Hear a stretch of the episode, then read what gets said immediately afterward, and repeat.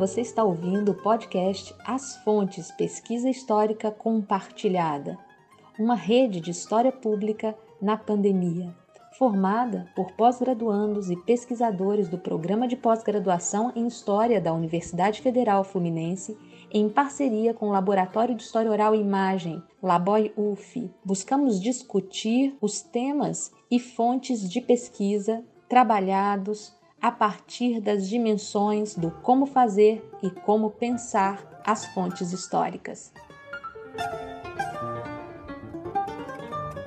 Hoje vamos conhecer os projetos de Amanda Calabria, Ana Caroline Lourenço, Fernanda Flores e Vanessa Rodrigues.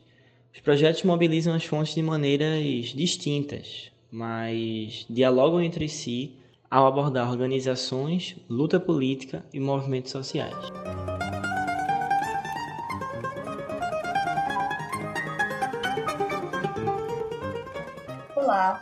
Eu sou Amanda Calabria e o tema de minha pesquisa de doutorado é Prostituição, Trabalho e Envelhecimento Histórias de Vidas de Mulheres Prostitutas.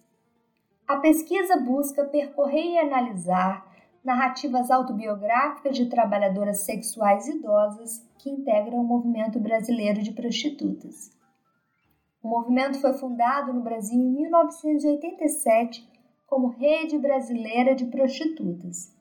E ao longo dos anos, outras duas redes nacionais foram criadas, como a Articulação Nacional dos Profissionais do Sexo e a Central Única das Trabalhadoras e Trabalhadores Sexuais. Uma série de associações estaduais estão vinculadas a essas três redes nacionais. Algumas das colaboradoras da pesquisa são consideradas referências em associações de prostitutas de cidades como Belém, Natal, Recife, São Luís, Rio de Janeiro, Porto Alegre. A temporalidade abarcada na pesquisa é amparada pelas histórias de vida das narradoras, que têm entre 60 e 80 anos de idade. Por se tratar de um projeto de história oral, as fontes utilizadas são fundamentalmente entrevistas produzidas a partir da metodologia da história oral e adaptadas ao contexto atual de pandemia de Covid-19, ou seja, a proposta é realizar entrevistas à distância, através das plataformas virtuais como Google Meet e Zoom, sem se furtar do compromisso com as sujeitas entrevistadas e dos princípios éticos e metodológicos da história oral com a realização das entrevistas via remota, torna-se ainda mais necessário expor claramente os objetivos de pesquisa às colaboradoras, atentar para a qualidade de gravação do áudio e se lembrar das preocupações com oralidade e simultaneidade no momento das entrevistas. Opta-se por um uso consciente da metodologia da história oral, enfatizando as condições de sua produção à distância e os limites encontrados nesse momento de pandemia. As entrevistas produzidas, transcritas, textualizadas e arquivadas serão cotejadas com outras fontes. São elas as fontes digitais coletadas na internet devidamente sistematizadas, como matérias de jornais, blogs, postagens nas páginas das associações e também fontes relativas à memória do movimento de prostitutas, algumas já acessadas por mim, como as que estão reunidas no acervo da vida, salvaguardadas no APERGE, Arquivo Público do Estado do Rio de Janeiro. São essas fontes os exemplares do jornal Beijo da Rua, relatórios de projetos, atas de encontros, fotografias, o projeto conta ainda com fontes do acervo pessoal das entrevistadas, que são relativos tanto às trajetórias de vida quanto à trajetória do movimento social. Lembrando que essas são fontes de apoio e as fontes centrais da pesquisa são as entrevistas produzidas com as trabalhadoras sexuais idosas por meio da história oral.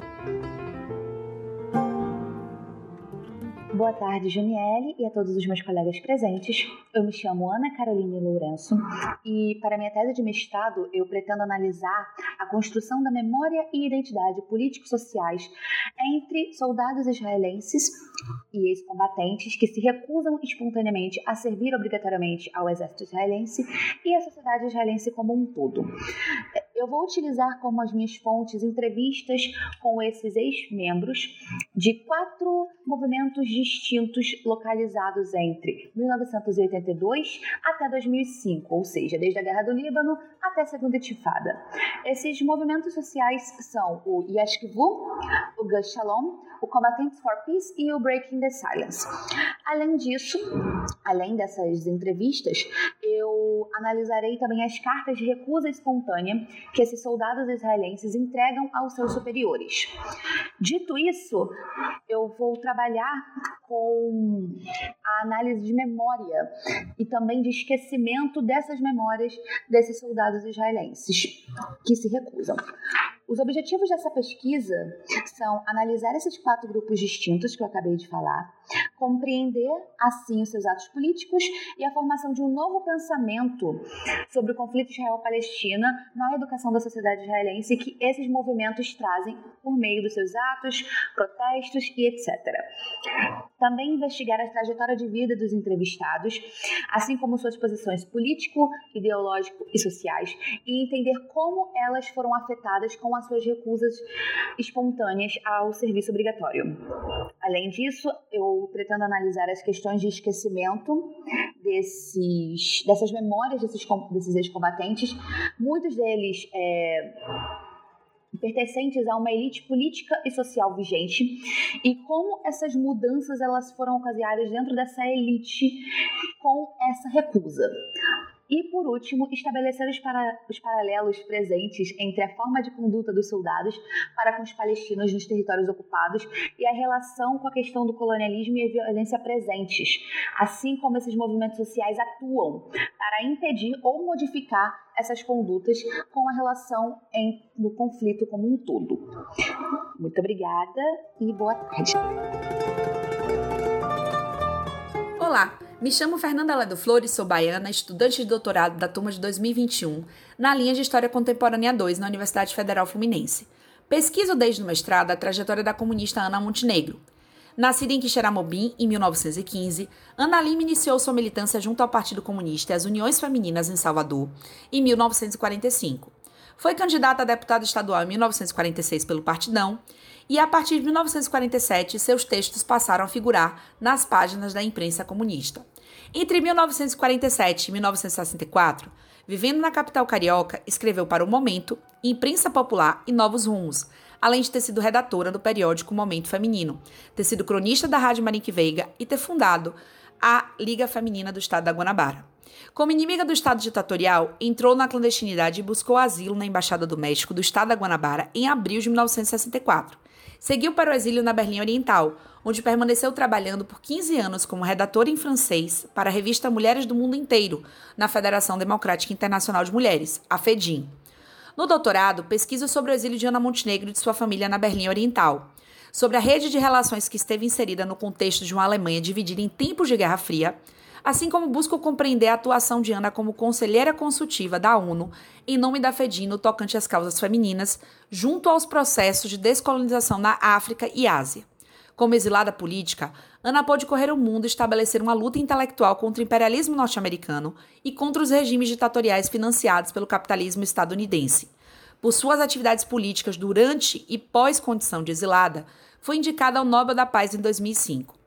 Se no mestrado eu tentei mostrar quem foi Ana Montenegro, como se deu sua luta política e sua atuação jornalística no Brasil, e como e por que ela figurou na mira da repressão brasileira, Agora, no doutorado, através de entrevistas com a filha de Ana e com pessoas que com ela conviveram no exílio, a partir dos seus escritos e atuações junto à FEDIM, e por meio das páginas do acervo da Stasi, pretendo compreender e analisar a complexidade e as especificidades desse exílio feminino, e como a família Carmo foi desestruturada a partir do exílio, a exemplo de tentar compreender, a partir da biografia do filho de Ana, Miguel Carmo, as suas crises de identidade política, a sua expulsão e prisões da Alemanha Oriental e seu assassinato na Índia no começo dos anos 80. Sobre o acesso às fontes de pesquisa, desde a elaboração do projeto do doutorado, eu já tinha ciência que boa parte dos documentos que necessito estão em Berlim ou mesmo na Holanda, no Institute of Gender Studies. No entanto, tenho tentado adiantar na pandemia a análise dos documentos que consigo acessar online, ou que já tinha em minha residência, como documentos do escritório da FEDIM Havana, que tirei fotografias em viagem à cidade em julho de 2018. Apesar da pandemia, reorganizei minha ordem de pesquisa e de temáticas a serem trabalhadas na tese e resolvi retornar ao acervo do SNI, acervo que já havia analisado no mestrado, mas com outro foco. Agora busco nele informações sobre os filhos de Ana. Assim como busco tentar entender como as organizações brasileiras tinham relação com a FEDIM através das páginas do Momento Feminino e dos documentos do acervo da repressão, DOPS e SNI. Tenho buscado alternativas de pesquisa, já que a minha ida a Berlim só será possível a mais longo prazo do que imaginava por conta da pandemia. Quanto às entrevistas, creio que a modalidade online é uma solução. No entanto, pela idade das entrevistadas, a exemplo da filha de Ana, há uma preferência em esperar tomar as duas doses da vacina para marcar as entrevistas presenciais.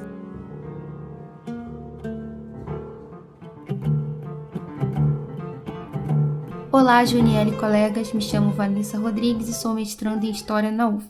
Meu projeto de pesquisa tem como título O Movimento Mapuche, Resistências e Alternativas ao Multiculturalismo Neoliberal durante o governo de Michelle Bachelet, 2014 a 2018. Os Mapuches são uma das etnias de povos originários cujo território ancestral está situado na zona centro-sul do Chile. Enfrentam, desde a segunda metade do século XIX, um longo processo de despojo desse território – sendo que em sua história recente, essa perda se relaciona à orientação da região Centro-Sul para atividades direcionadas à exportação de commodities e projetos energéticos. Busco historicizar em minha pesquisa a resistência e as alternativas apresentadas pelo movimento Mapuche frente à crise das políticas multiculturais para os povos indígenas no Chile, sendo, que, sendo esse meu objetivo geral. Analiso duas organizações Mapuche, a Coordenadora Arauco Malheco, CAN, e a Aliança Territorial Mapuche, ATM, cujas bases são formadas por comunidades em defesa e resistência contra a perda e exploração do território ancestral e seus bens naturais, reivindicando sua posse e gestão. O trabalho que almejo desenvolver busca questionar as teses sobre acomodação e aparelhamento dos movimentos indígenas durante os governos progressistas no Chile. As armadilhas do neoliberalismo, condensadas nas políticas multiculturais, não foram desconhecidas dos grupos que compõem o movimento Mapuche, tendo sido percebidas por seu caráter de projeto político que permite reconhecimentos pontuais que não ameacem a disposição histórica de subordinação desses povos sob o capitalismo. Para a realização da pesquisa, utilizarei uma variedade de fontes documentais, além da coleta de dados de fontes secundárias por meio da revisão bibliográfica. Seguirei, portanto, uma metodologia de pesquisa qualitativa.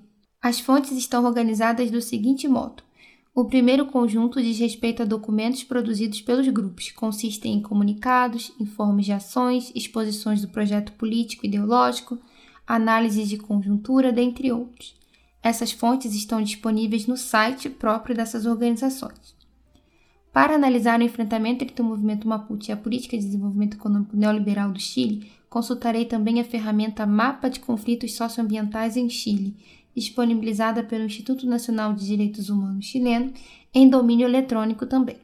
A plataforma foi criada em 2012 e atualizada em 2018 e consiste em um cadastro realizado a partir da perspectiva de direitos humanos sobre os conflitos socioambientais no Chile, envolvendo territórios indígenas, inclusive das comunidades coordenadas pela CAN e ATM. Analisarei também o Chile de Todos, o programa de governo de Michelle Bachelet, apresentado para concorrer ao seu segundo mandato como presidente do Chile, investigando o programa político de modo geral e observando a proposta para as questões colocadas pelo movimento Mapuche, inclusive a corrente que a CAN representa. O programa está disponível para download no site da Biblioteca Nacional Digital do Chile, na seção Coleções Digitais e Eleições Presidenciais, também em endereço eletrônico.